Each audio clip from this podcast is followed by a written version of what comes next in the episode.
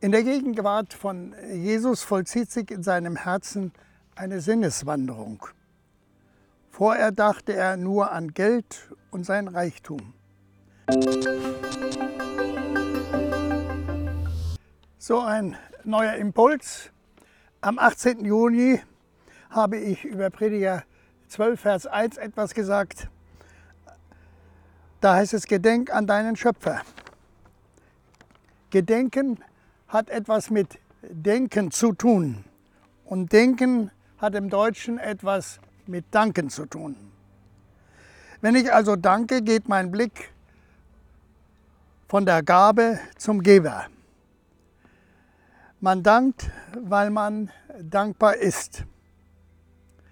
Am hellsten leuchtet im Neuen Testament der Dank für die Gabe Gottes in Jesus Christus auf. Da, wo der Mensch die Liebe Gottes in seinem Leben wahrnimmt, da erfährt er, wie dankbar er sein darf. Da ist zum Beispiel Zachäus, wird uns im Lukas Evangelium Kapitel 19 erzählt. Er war ein Zöllner, ein Steuereintreiber und lebte in Jericho. In diesem Ort sollte Jesus kommen. Zachäus hatte schon viel von Jesus gehört, den wollte er sehen. Weil er ein kleiner Mann war, kletterte er auf einen Baum. Von hier oben hatte er einen guten Überblick. Als Jesus nun kam, sah er Zachäus auf dem Baum und rief ihm bei seinem Namen. Komm schnell herunter, ich muss heute Gast in deinem Haus sein. So schnell er konnte, kam er vom Baum runter und er nahm Jesus mit Freuden auf. Den Leuten gefiel das gar nicht. Bei einem berüchtigten Sünder kehrt Jesus ein. Kein Wort hören wir von Jesu über seinen Lebenswandel, keine Rede von Fehlern und Sünde. Und Jesus kam nicht nur in sein Haus, sondern er kam auch in sein Herz. In der Gegenwart von Jesus vollzieht sich in seinem Herzen eine Sinneswanderung. Vorher dachte er nur an Geld und sein Reichtum.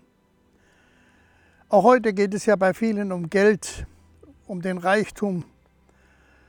Aber darüber will ich nichts sagen. Wie sehr bestimmt aber doch das Leben, unser Reichtum, unser Geld. Wie gehen wir damit um? Zachäus erkennt hier, Geld und Reichtum ist nicht alles. In der, Gegnung, in der Begegnung mit Jesus erlebt er die Befreiung zu einem neuen Leben, zu einer Gesinnung geprägt von der Liebe Jesu. Erlebt er das, wie Jesus in sein Leben, in sein Herz kommt.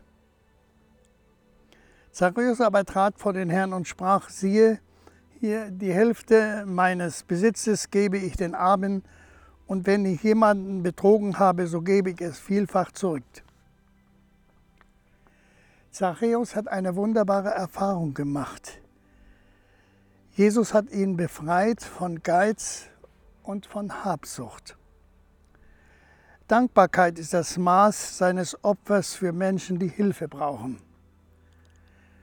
Der Samariter in Lukas 17 von dem ich am 18. etwas gesagt habe, der dankt Gott mit Worten. Aber Zachäus dankt durch das, was er tut und durch das, was er gibt. Die Liebe zu meinem Gott drücke ich durch das aus, was ich tue und was ich gebe. Natürlich auch mit Worten.